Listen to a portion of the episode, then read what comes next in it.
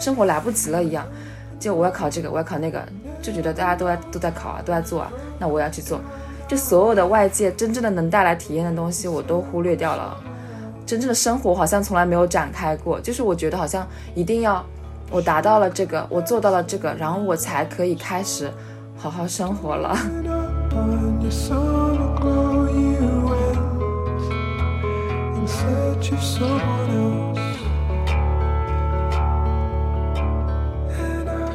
当你放开自己的时候，你可以按照自己的真的真正的节奏去走的时候，那些你喜欢的东西会浮现上来的。就是你真正喜欢什么东西，你喜欢怎样的节奏，其实每个人都不一样。以前很多时候我要去大城市，我要去去做一些事情，是因为我觉得那样是更好的。就我会有好的定义，好跟不好的定义，那样是更好的、更体面的啊！别人都在这么做，所以我也应该这么做这样的。但其实好是流动的嘛，就是没有规定的好。每个人的好的定义是不一样，就是对我的节奏来说，他们的好对我来说，我我去做这些事情的时候，我可能还是不开心的。就并不是我拥有他们这些东西，我以为的我会开心的东西，我就会开心。其实不是这样的。就每个人要找到自己的好，自己的节奏吧。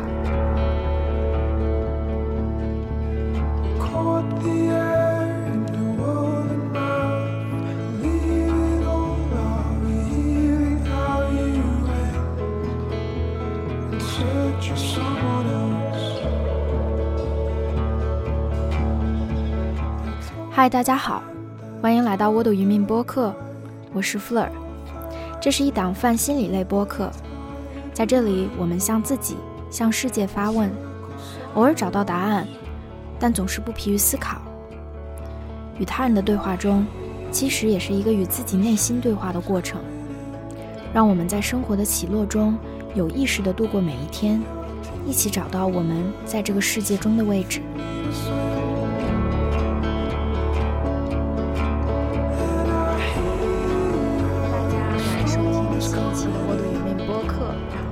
Fleur，今天呢，我邀请到了萌萌，我们是在嗯，Steve 五周年听友节的，就是。呃，之后的吃饭聚会里面认识的，然后，嗯，他自己是一名啊英语老师，然后在过去的一年或者半年这段时间里呢，啊，我们分享了一下去年的一年的经历，然后萌萌他也跟我分享了他自己意识到自己很低沉，然后甚至有一些抑郁的这个状况，然后也分享了一些他教英语的一些在工作上和自我。寻找自我价值和自己想要的事情的一段经历，所以今天把萌萌请到这儿，想跟大家一起聊一下关于我们的分享一下，就是我们在嗯寻找自己的职业方向啊，然后自己的啊心理健康啊，自己的自我觉觉察这样的一些感悟和体会吧。然后那我们欢迎萌萌说大家好，然后我叫胡萌萌。我是一名普通的英语老师，跟大家分享一下去年就是二零二零年你自己对你自己比比影响比较大的一些经历和事件和自己的一些体会呢？嗯，其实上半年大概三月到七七月左右，就那段时间是比较难过的，就是抑郁吧，应该就是有点抑郁的，就是我是通过。朋友就给我发了一个网站，因为我那时候状态非常不好，然后我朋友他家里是有他姐姐还有他奶奶是有抑郁症的，然后他就觉得我要不要去测一下，他有他给我发了一个官方的网站，然后我就去测了一下，他说你你不用觉得嗯这是一件很大不了的事情，你就觉得就就诚实的去回答这些问题就好了，不要有负担，然后我就去测了，然后测出来是中度抑郁嘛，啊就是那个网站测出来，然后他他其实挺担心我的，就说要不要带我去医院看一下我，其实我对那时候对。去看心理医生什么的，还是会有一点抵触。然后我也不想承认说自己真的会有抑郁症这种这种东西，因为之前在我印象中，抑郁症会有点可怕，然后离我有点远。我身边是没有完全没有人会有这种的，就之前没有接触过朋友啊、家人啊这些都没有，所以我就还是有点抵触吧。我觉得自己能走出来，觉得自己只不过一一段时间心情不好而已。嗯，我觉得自己肯定可以啊。而且然后后来就就有点严重，嗯，就晚上睡觉会睡不着，而且是刚开始可能。睡得很少，后来慢慢的变成整晚整晚睡不着，就一整晚睡不着。然后我去买褪黑素，但但褪黑素吃了以后，吃两颗三颗还是完全没有用，一点都没有用。然后，嗯，然后我是我为什么会经历这个，就突然突然会难过，就是有抑郁这个这个状态，是因为我之前其实我毕业也有有三年了，然后毕业后我我是属于毕业的时候一直都不知道自己以后要干什么的，就我们英语就是英语专业毕业的话，英语师范毕业的话，一般就是当要么去外企啊，或者去考编制，就当编制公校里的英语老师，或者就是去培训班。然后我们寝室四个人，嗯，就是，呃，一个同一个室友是很明确自己就是要考编制的，他就是家里希望他考编制，然后自己也非常想要就编制里面比较稳稳定体面的生活。然后还有还有一个同学，还有一个室友就是，嗯，他就是嗯觉得自己编制不适合，因为编制老师英语老师每天早上要早起监督早读这些，要很早很早起，六点钟五点多就要起，他就觉得自己完全起不来，他就很明确自己不想当编制老师，然后他就一毕业就去公司去外企了，然后还有一个还有一个人呢，虽然还有一个室友，虽然他可能也不是很清楚自己以后要做什么职业，但他肯定是就他不喜欢编制，他也是确定的，只不过他不知道是去外企啊，或者去培训老师啊，就是用英语做什么。就他英语非常好，他是属于很自由勇敢型的吧，就很追求自己的梦想那种。然后他后来是去，他是去了新东方，就是学去教英语，因为他能力也非常强嘛。然后他教，嗯，教那些成人啊，就就是教商业英语啊，或者出出国那些英语这些。然后他是能力非常强，其实我是比较喜欢他这种方向的，但我可能能力没有他那么强，而且我没有他那么喜欢。嗯，就是外，就是比较外放的那种性格吧，就很喜欢跟人相就相处，很会放得开，对，很喜欢展示。啊、我是比较对，可能跟熟的人会觉得我好像挺能讲的，好像跟我在一起很开心，但是跟我不熟的人会觉得我是一个很文静、很文静的人。就是我的毕业毕业上面的留言，就是不不熟的人会说是一个很文静、很努力的女孩。不，但是好像不怎么讲话，就没有怎么听到过她讲话这样子。然后跟我特别熟的人会觉得我怎么那么豪迈，就是怎么会讲话，就是那么喜欢笑，那么喜欢，那么怎么那么能讲，就是那么喜欢八卦这些，反正就特别能讲。就我看毕业毕业留言的时候，会发现好像他们在描述两个不同的人，就真的是在不同关系中，人真的是不一样的。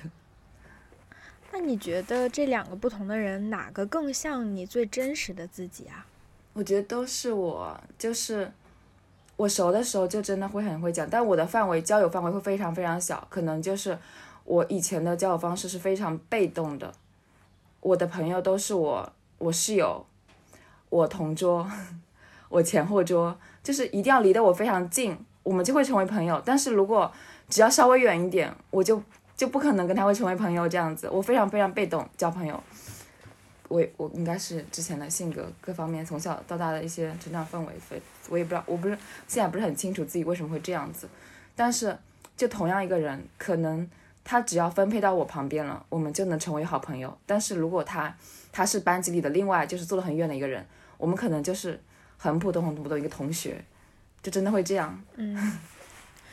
对，其实你的性格，如果跟谁都能成为朋友的话，其实你的性格应该还是蛮随和，又不是很挑剔的，是不是？但也不是说，嗯，作为同做同桌就一定能成为好朋友。就是如果是好朋友，都几乎都是从同桌或前后桌发展而来的，是这样子。哦，这样子啊，这样子对啊，就是还是说比较比较被动的看看谁出现在你的生命里，可以开始跟谁展开一个关系，这种所以之。前参加 Steve 说听友节，我在朋友圈写了，说我以后不要再被动的让分配给我朋友了，我希望主动的去找朋友。就以前，就以前我真的是非常被动的，我们一起吃饭，坐一起，然后一起做一些事情，然后就发展成好朋友，而不是说啊我好喜欢这个人，我要主动去认识他，然后我们才成为朋友。对，而且我觉得最近的感受是，如果你离开了学校，你离开了一些能社交的地方，其实是很难认识新的人，很难交新的朋友的，因为你的社交圈会越来越小，越来越固定，而且大家生活都非常忙。如果不是真的主动的去 reach out 去找新的人，好像渐渐的就没有人再给你分配能经常在生活中见到的人了。也所以就是这样子，现在。现在毕业以后，慢慢的发现没有人给我分配朋友了，我只能自己找朋友。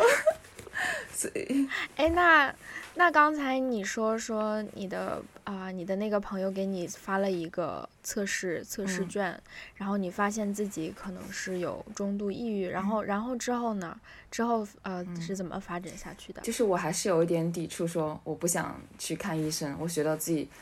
能走出来这样子嘛？我想自己先试一下。然后我那个朋友，真的，我那段时间非常非常感谢那个朋友，他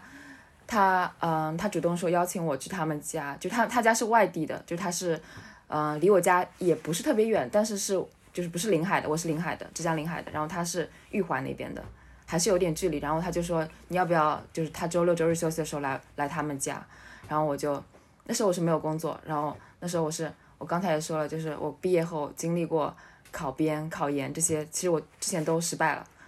所以那段时间我是，我为什么会这样？是因为我之前经历了很多失败，然后我突然有点不知道自己到底想要什么。之前考编，考编是我跟着别人考的，就是大家在考编，那我也去考编，但我不知道为什么我要考编，就我不喜欢它，但我好像感觉这个可能也还行吧，因为考编确实就是家人会说这是很稳定的工作，但是我就找不到我到底。为什么做这个的底层的动力？然后后来我去考研，是因为我觉得我想提升提升一下自己的学历。然后我朋友圈有一个人，高中同学考上了清华的研究生。那时候我觉得哇，高中同学做同班，他的他既然他能考上清华的，我觉得那我也要去考个什么的。其实那时候我还是会跟着别人跑，就别人在做什么，我还是觉得自己也应该做点什么。然后后来考研，但我也不知道要到底考什么的研究生。然后刚开始是会想。考，嗯，还是考英语师范的研究生嘛，就教育的教育方向的，嗯，因为那那段时间我是觉得自己好像还是挺喜欢当老师的，我忘记具体怎么样了，反正后来我转成翻译了，然后在找翻译的学校的过程中，我就认识到了，这就认识了，嗯，上海外国语大学的一些就是老师，他就有一个翻译，他们创了一个公众号叫一品一味，我那时候非常非常喜欢。上外的那些老师和同学们，就他们一起的时候讨论问题啊，还有做翻译的时候，非常开心。我我是一个非常需要评价体系的人，就是有人给我评价，就是可能学校待久了，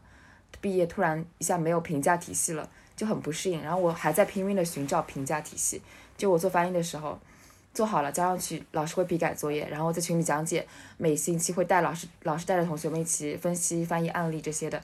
也会有讨论这些，然后老师会。哪些老哪些同学讲的比较好的，或者翻译做的比较好，老师会会表扬。然后我还是非常喜欢那种被表扬的感觉。毕业以后，我还是在拼命的寻找这种外界给我评价体系的东西，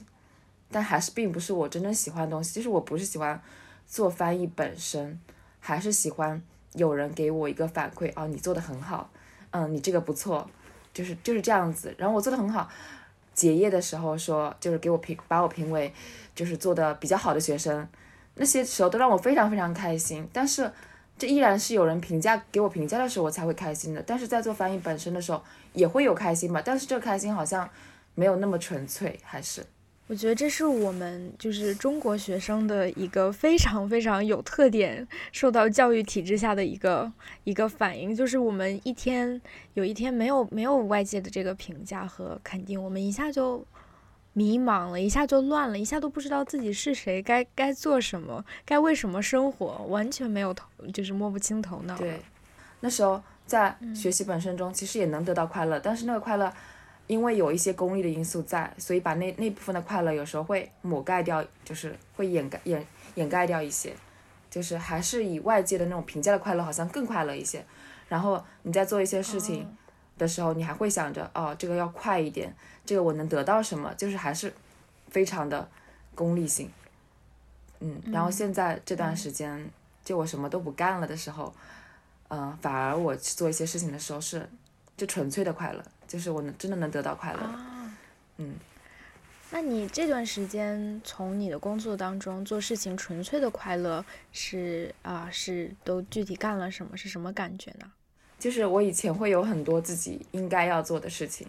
比如说，嗯，我很喜欢的，我很很崇佩，嗯、很很崇敬的一个人，很喜欢的一个人，偶像博主什么的，给我推荐一个书单啊，或者要看的一些电影、电视剧这些这些，然后我就会加入自己的列表，我要看这些，我要看这些。可能这些东西题材内容我并不感兴趣，但是我就会先把书买过来，然后把把电视先先存好，然后准备看。可是我发现我那些买的，就是我应该看的书，我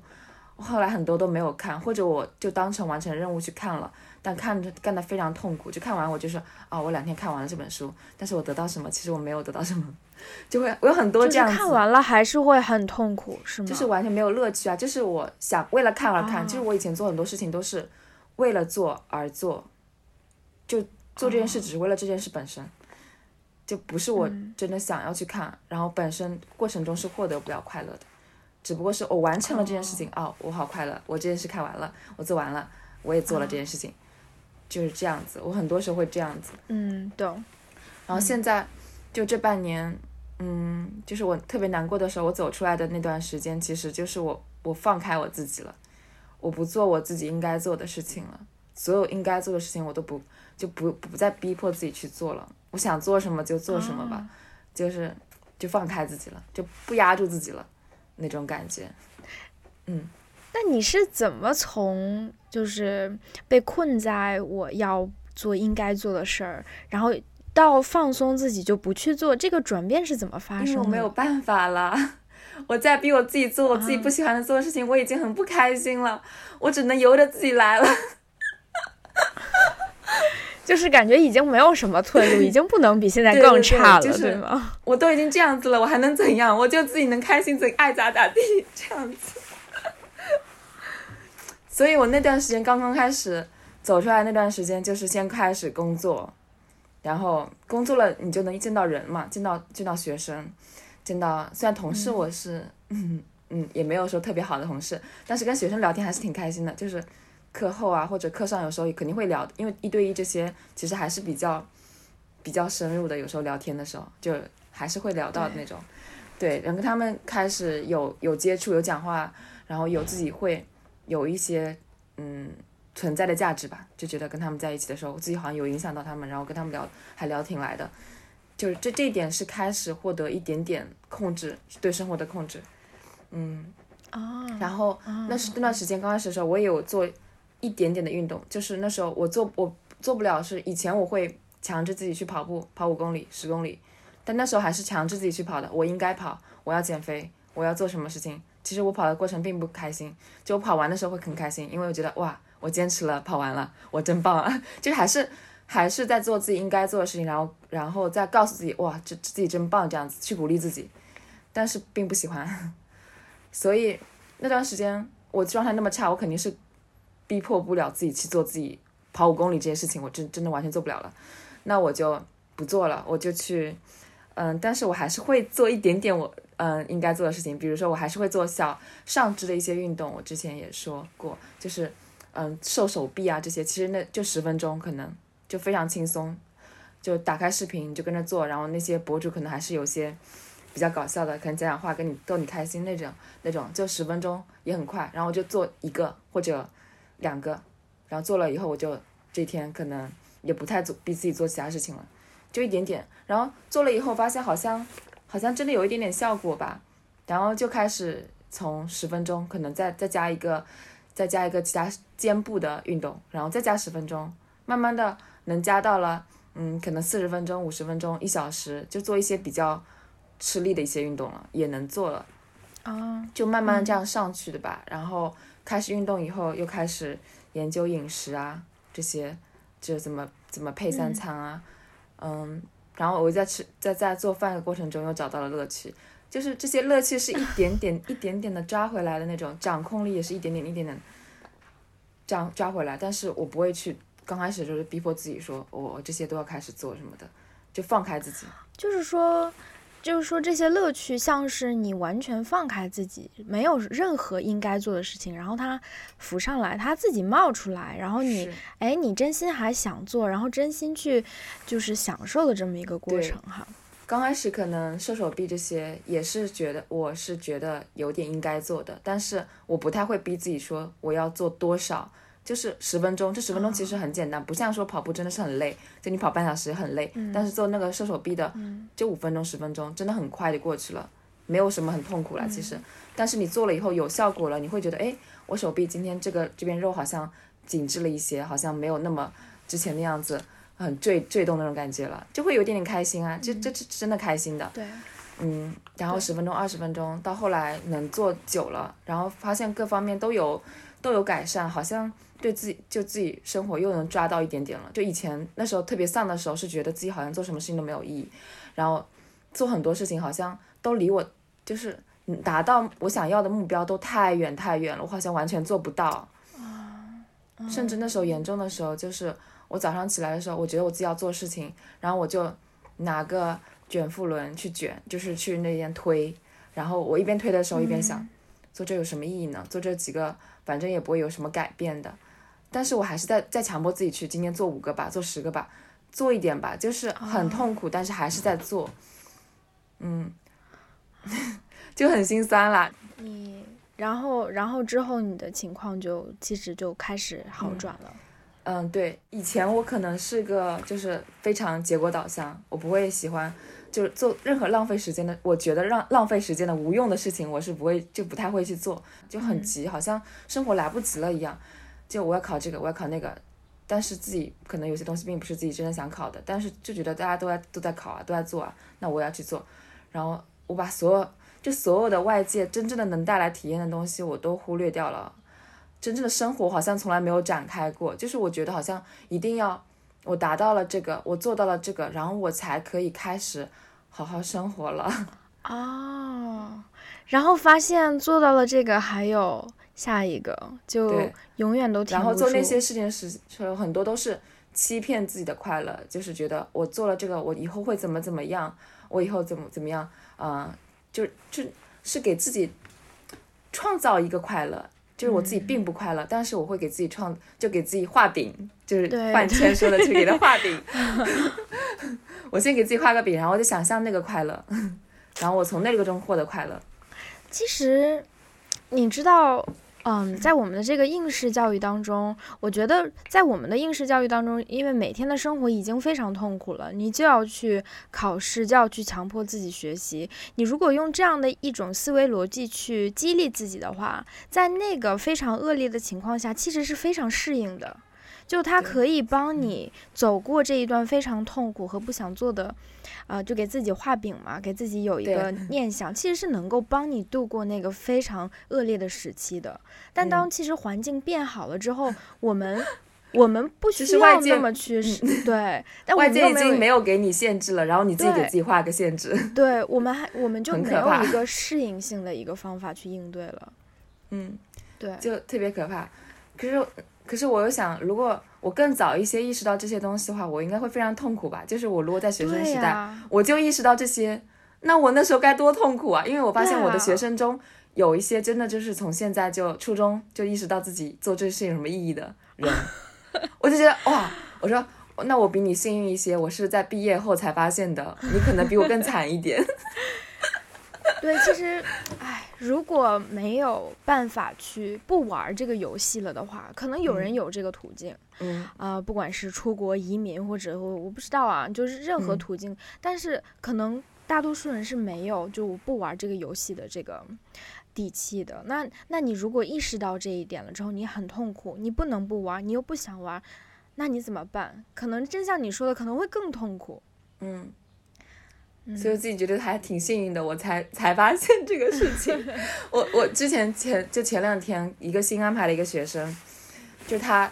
嗯，就班就是班主任老师跟我讲说，这个学生可能有一点有一点不好搞，他他他就有点傲，然后他就会会想一些什么人生什么意义的那个事情，这些事情，我说我说 嗯，有点意思啊，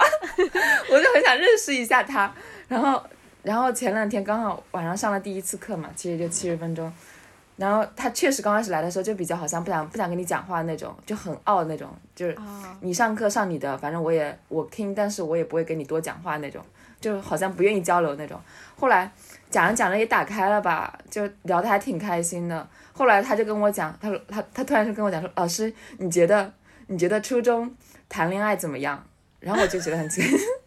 其实他他是他是失恋了，所以突然怀疑人生意义了。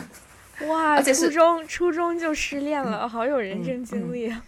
他是刚开始喜欢一个女生，然后在一起了以后，然后因为因为疫情，因为疫情哦一直没有见面，然后在网上可能 QQ 上面聊不，就 QQ 微信上面有点聊不下去了，然后就分手了。啊，然后他，但他很喜欢那个女生吧，然后那女生可能觉得就聊不下去了，就跟他分手的，然后他很难过。他说，然后我说，他那时候问我说，老师你觉得初中生谈恋爱怎么样？我说可以啊，如果你真的喜欢那个人的话，你就可以谈恋爱，但是不要说影响学习吧，因为学习。初中这段时间的学习是非常重要的嘛？你说因为一个一段恋情，这个段恋情也不知道能持续多久。如果你因为这段时间去影响学习的话，学习这段时间是真的是追不回来的，对不对？嗯，然后我就说不要影响学习的话都可以。然后他说没有影响学习，他因为跟他在一起的时候，他考了全班第一，哇，男生男生考了全班第一。然后我说那那很好啊。然后后来他他他，然后他后来就说自己，但是跟后来跟他分手了，他考了全班倒数，哦，就是因为分手嘛，就很难过啊。应该他真的很喜欢那个女生。所以其实在这个学生身上，你都有一点一点的去影响他。虽然你只是在教英语，但是，但是在课余的时间跟学生的接触当中，其实你的观念，你你给他们的鼓励，我觉得是有影响到他们的。我觉得就是，我觉得当老师不是就是每某个科目就是某个科目的老师啊，就是老师是作为一个完整的人，作为一个一个人生的样本一样的，就是嗯。给他们看，展示就是给他们看，就是你作为一个人给他们看，你是怎么你是怎么待人处事的，你是怎么面对问题的，这些就是一个完整的人去展示给他们，而不是去教给他们。哦，对，我觉得是这样的，所以我觉得做好一个老师，真的不是很多情况下是属于你是怎样的人，你才能教给学生什么东西吧，也不是真的是你教给理论上的教给他东西。我如果能经历更多，我是一个更完整的人的话，那我应该能给他们展示更多、更丰富的东西吧。所以我希望自己能成为更完整的人。嗯，你现在已经很棒了，对，我觉得我还好。不 错不错。现现在会爱自己一点吧，以前很多批判自己的东西，所以有很多 PUA 我的人。其实我自己 PUA 自己最严重，后来发现是是，哎，就是我觉得我们脑海中的声音对自己的这个 PUA 简直是，嗯、可能胜过任何外界的声音。有的时候，我们对自己的这个苛责和打压、打击，有的时候会真的非常非常的啊。让让让人可能都看不下去的那种，但是很多人都是这样的，包括我自己，经常也是这样。对我以前真的会花很长很长时间去自我批判的，就做了一件事情，我后悔的事情以后，我真的会花好长长时间，然后脑子里一直在想这个事情，就无法专注做下面的一件事情了，然后其实一点建设性的意义都没有啊。然后现在虽然还是会有一些，现在好很多了，我我现在自己觉得自己好很多，可能还是会有一两句。啊，你怎么又吃了？本来不应该就不应该吃嘛，刚刚就可以停下来了，为什么还要停还要吃下去呢？就会还会有一些些这样子的，但也还好，就是比较短了，就可能以前要持续半小时，半小时 PUA，现在现在可能是五分钟的 PUA，那那还好，对，那我还可以花二十五分钟去做其他不 PUA 的事情。蛮好的。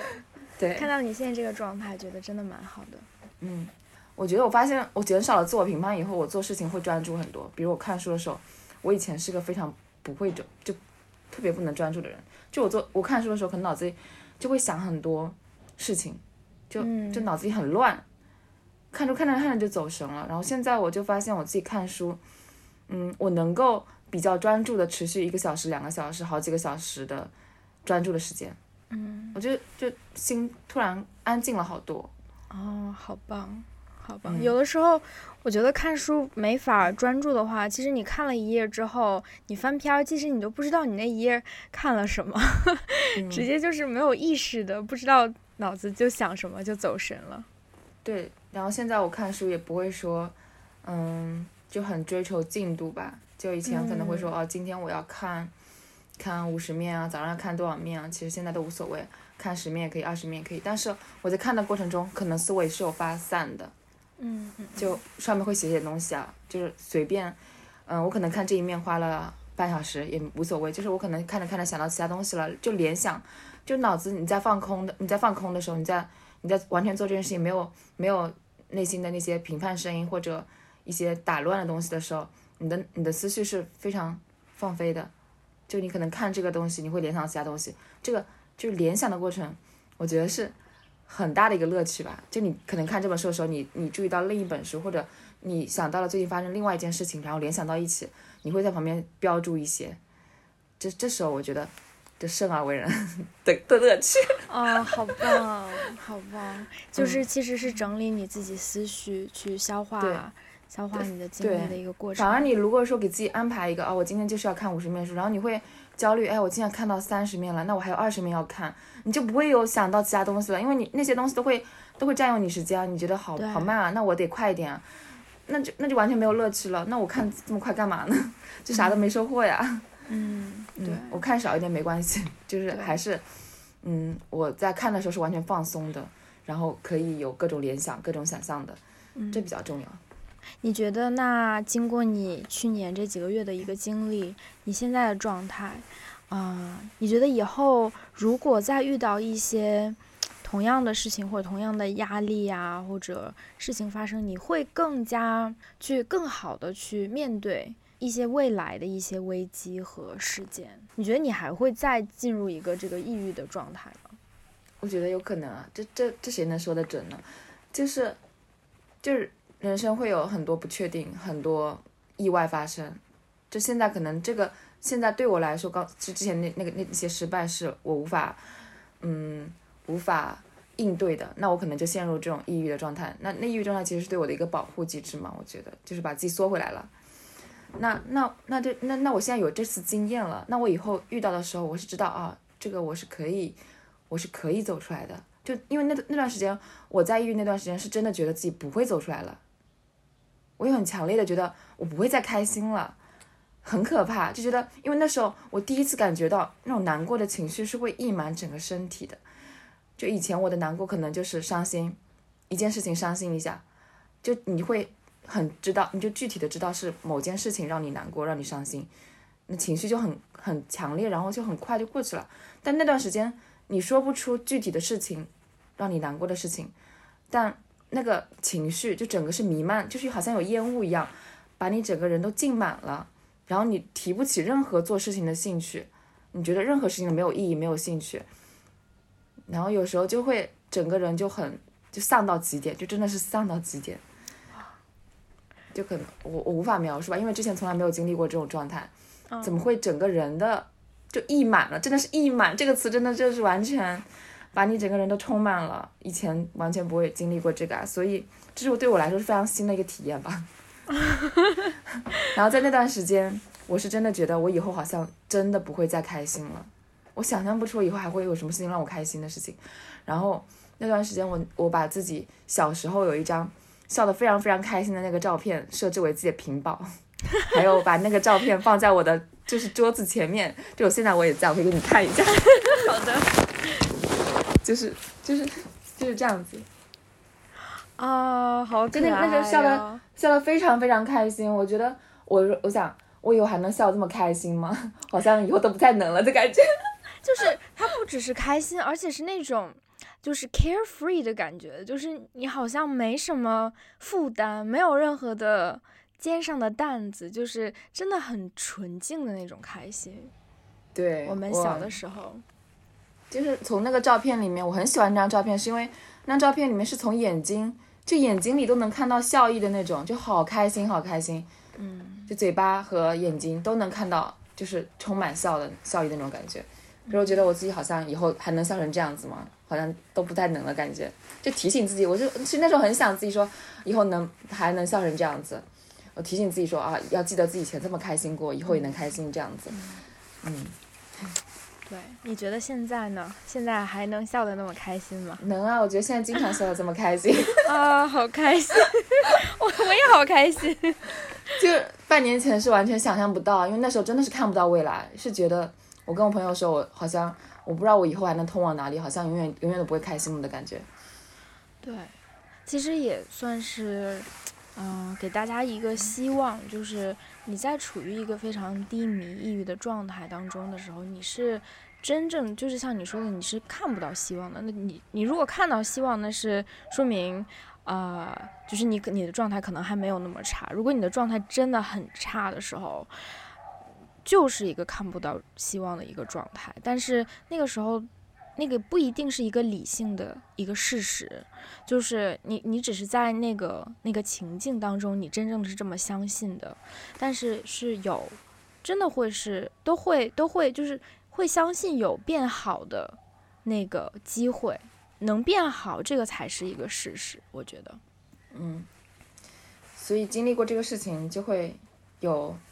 就知道是可以，是事情是可以变会变化的，然后这些情绪是会可以比过去的，嗯那就有这种信仰了嘛。就以前可能就不相信啊，根本就不相信会变好。嗯那有了这次，就只可能以后还是会很难，可能也会陷入这样的心情中。那可能知道是能过去的，那会给一点点底气吧。哎，我好奇这段时间，就是在你 比较抑郁的这段时间，你你的家人、父母有就是有知道或者帮助你吗？嗯，就我爸爸妈妈，他们其实不太了解抑郁吧，嗯。不太了解这个，然后他们就觉得我可能心情不太好，然后就也只能说陪我啊，嗯，陪我散散步啊，或者就是也不会就不会逼着我说要我去干什么其他事情，就放也是放由我去，就我想做什么就什么，就他们可能不懂，但是还是给到支持了吧。就比如说我之前考研没考上，然后我我那时候其实脑子是很不清楚的，我就想把自己再重新拉到一个很繁忙的一个状态中，就盲目的。盲目的去做一些事情，但是又很安心那种感觉里面去，就想重新再去考研。然后我爸妈也就觉得，嗯，你如果自己想好的话也可以，就是也不会说逼着我啊，你你还，其实他们是在他们的认知中是，其实考公考公务员或者考编是更好的选择嘛。他们觉得考研再再花时间去考研，然后再去读研太久了，然后觉得好像没有意思，嗯嗯，所以但他们也没有说一定要我这样子，就是你想好的话，那那我们也可以就是，呃，费用支出啊这些他们都是愿意承担的，就是他们这这是我觉得非常好，但是他们就放开吧，就他们对我也非常放开，就是我想做什么，他们还是愿意支持我的。甚至我五月份的时候，其实那时候我都已经，我都已经去济南的一个考研的那种自习室，已经报好班去那边，准备去那边，准备再一年考研了，我都已经过去了。但是我去那边的时候，我以为我去了那边就可以重新找回那种状态，因为我觉得我家里可能状态不好，我只要换个地方，嗯，然后有同伴、家人也在考研，在大家在忙的时候，如果投入这个东西的话，我可能就不会觉得难过了，我会会安慰自己。然后那时候等到五月份终于去了，去了济南，但是我发现我去那边的时候，我除了把书全部放到自习室以外，我再也没有去过自习室，我不想去自习室。嗯我那那个环境是，就我会觉得很，我根本不想踏入那个自习室，我根本不想坐那边，我不想坐那边。我看我甚至坐那边，我尝试过坐了一次，坐那边我书根本看不进去，我打开那个书，我根本看不进去，嗯啊，天啊，所以我就大概在这边，后来我去了那边，然后我待在寝室里，我看了好几天的电视剧。其实我那个时候连看电视剧我都是看不下去的，我看电视剧都是都是有自己各种声音，觉得都是觉得我看这个只不过是我在我在浪费时间，嗯，但是我也不知道在做什么了，我不知道在做什么，因为我不知道怎么把这一天给过完。天嘛，嗯对我怎么把这一天过下去呢？我如果什么都不做的话，我好像真的不知道这一天要怎么过下去，我好难过，好好，嗯，那种状态。然后我我就是看电视剧的时候，我那时候可能看电视剧有时候比较好笑的地方，我笑一下，那笑一下，我心里脑子里是会想，嗯，我这个笑不是真的在笑，我只不过很快会过去的那种笑，不是那种真正的开心的那种笑。嗯就他这部电视剧能够带给我两三天，让我把这时间过下去而已。但是这这过去以后，我不知道两天后看完了，那我在干什么呢？我也不知道，可能会再再继续找这样的电视剧，然后继续把让把让自己把这两天两天过下去吧。因为我那时候我真的不知道怎么把时间过下去。那段时间我在济南待不下去了，然后我打电话给我妈，我说我说我感觉我不想考试了，我我不想考了。然后我妈就我妈就说不想考就算了吧，就回来好了。就是我很感谢她那时候这样说，嗯，就是她我都已经去那么远了，然后我都是自己，而且这个决定考研的打算也是我自己做的。虽然说我自己是脑袋不清楚，因因为我是真的不知道自己做什么，我觉得我我做这个是能让我好起来，但是我发现我并不能让我好起来，我还是状态非常非常差，在那边跟我在家是完全一样的状态，嗯根本提不起劲来。然后我我妈妈也没有说啊，你怎么又做想好了，怎么又不做啊？什么任何这种评判都没有。对，她就是说啊，你要回来就回来好了，我们又可以一起做饭了。因为那段时间我在家里的时候，我在家里的时候都是就是，嗯，我我跟我妈妈有时候一起去散步啊，有时候去逛超市啊，一起做饭啊这些。我记得那段时间我唯一就真心有快乐的那段时一个一次就是我跟我妈妈一起做做麦饼的时候，就那段时那个做麦饼的时候，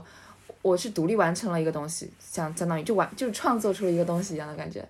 然后做了以后还挺成功的，然后嗯我爸我爸吃了以后说，哎，这个你做的还挺好吃的。就那个那个是那一次是我那几个月四个月唯一一次真的觉得开心的一次，就就一次。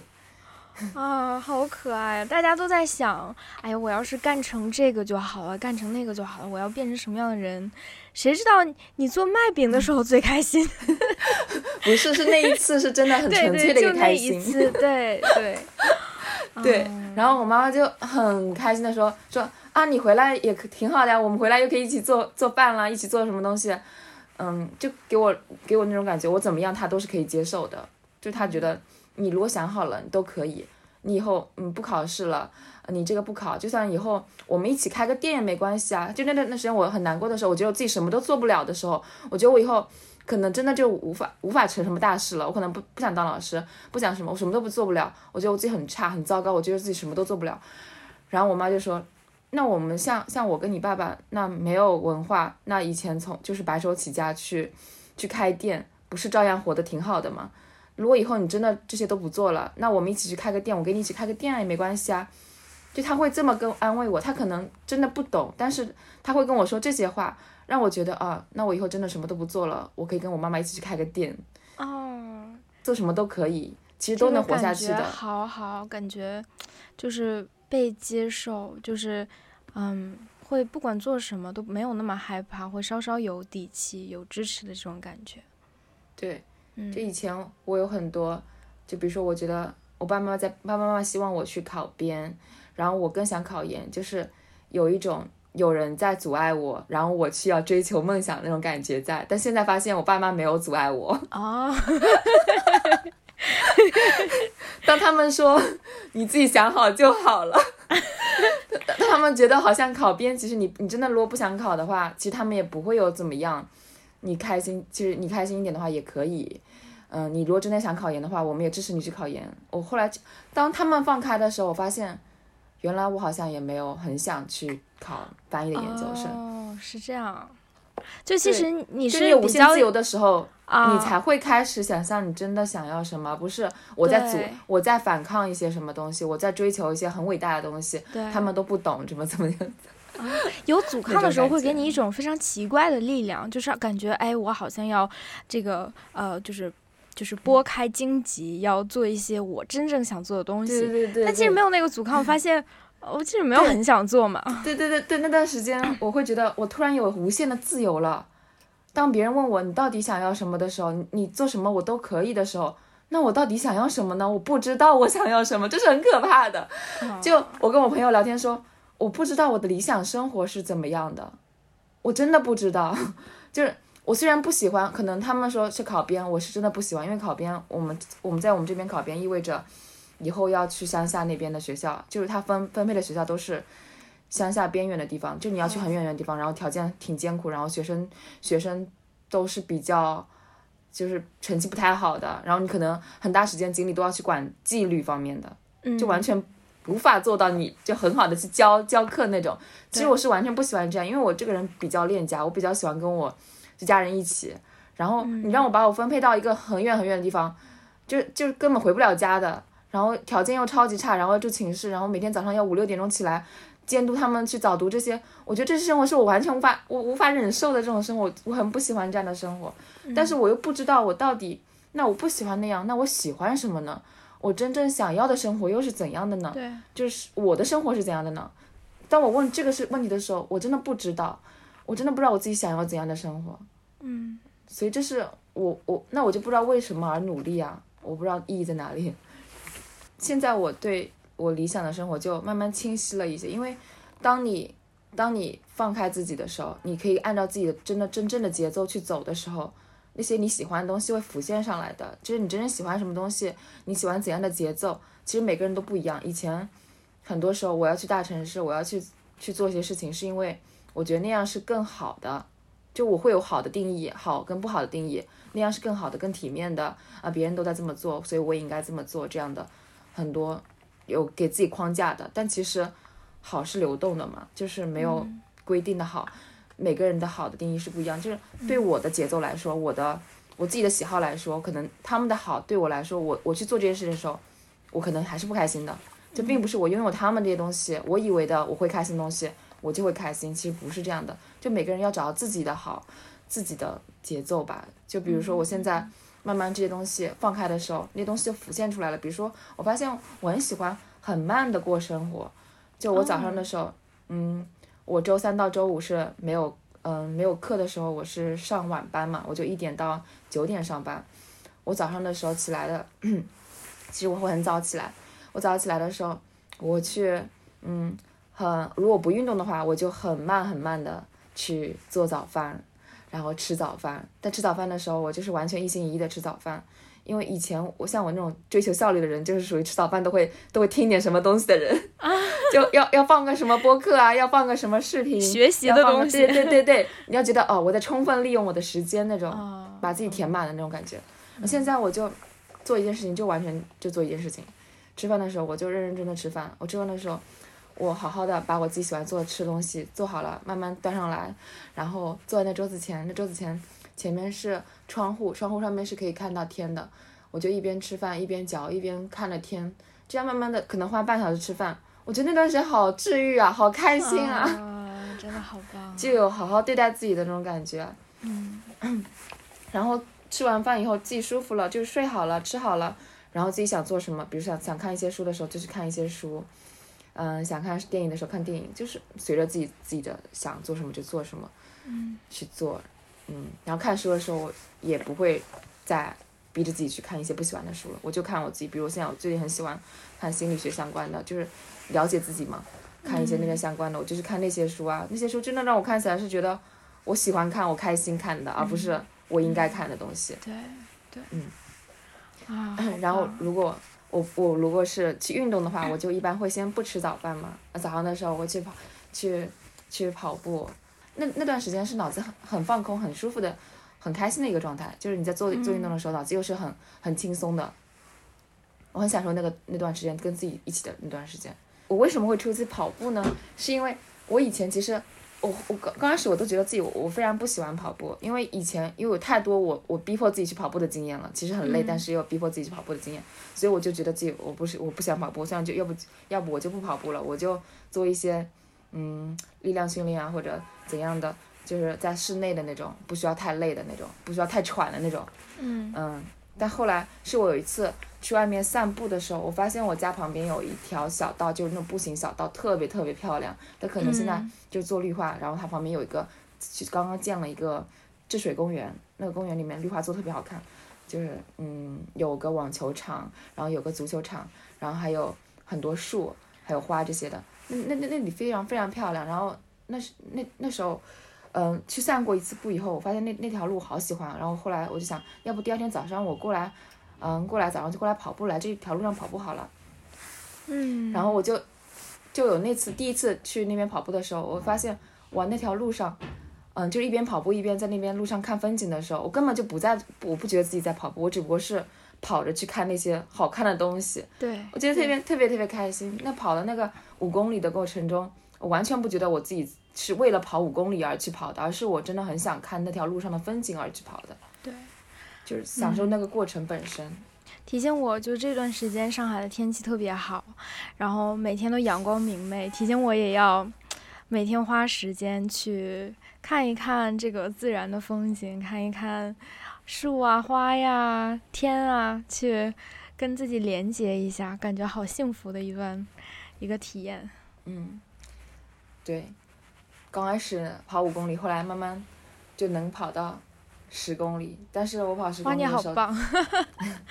其实我之10公里前也能我以前也能跑十公里，但是以前的十公里就是逼着自己去跑十公里的。嗯